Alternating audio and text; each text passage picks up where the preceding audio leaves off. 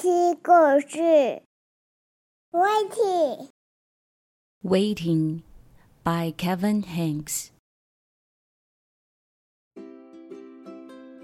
There were five of them, and they were waiting. The owl with the spots was waiting for the moon. The pig with the umbrella was waiting for the rain. The bear with the kite was waiting for the wind. The puppy on the sled was waiting for the snow. The rabbit with stars wasn't waiting for anything in particular.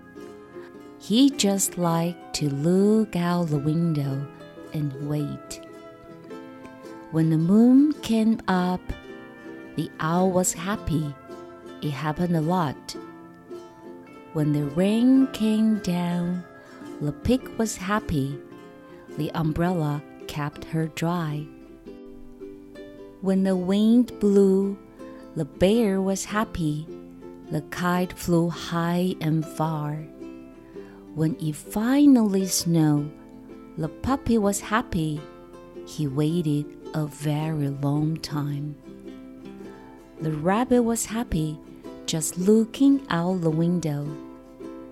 Sometimes one or the other of them went away, but he or she always came back.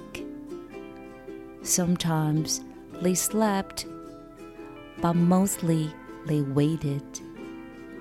Sometimes gifts appeared. Once, a visitor arrived from far away. He stayed for a while, but then he left and never returned.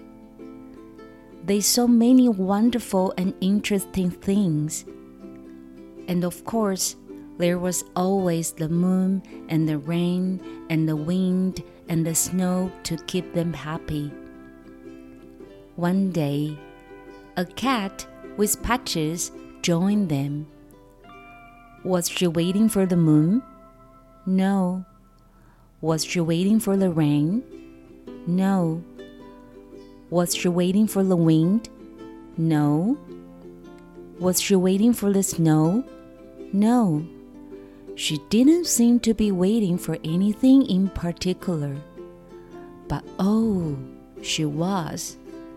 Now there were ten of them, and they were happy together, waiting to see what would happen next. 你爱猫头鹰在等有太大太阳的时候，它才能去跟朋友一起玩游戏。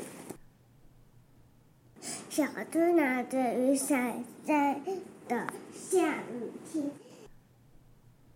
小熊在等有太阳的时候，天气好的时候，有风的时候，他才要去做他的风筝。故事讲完了，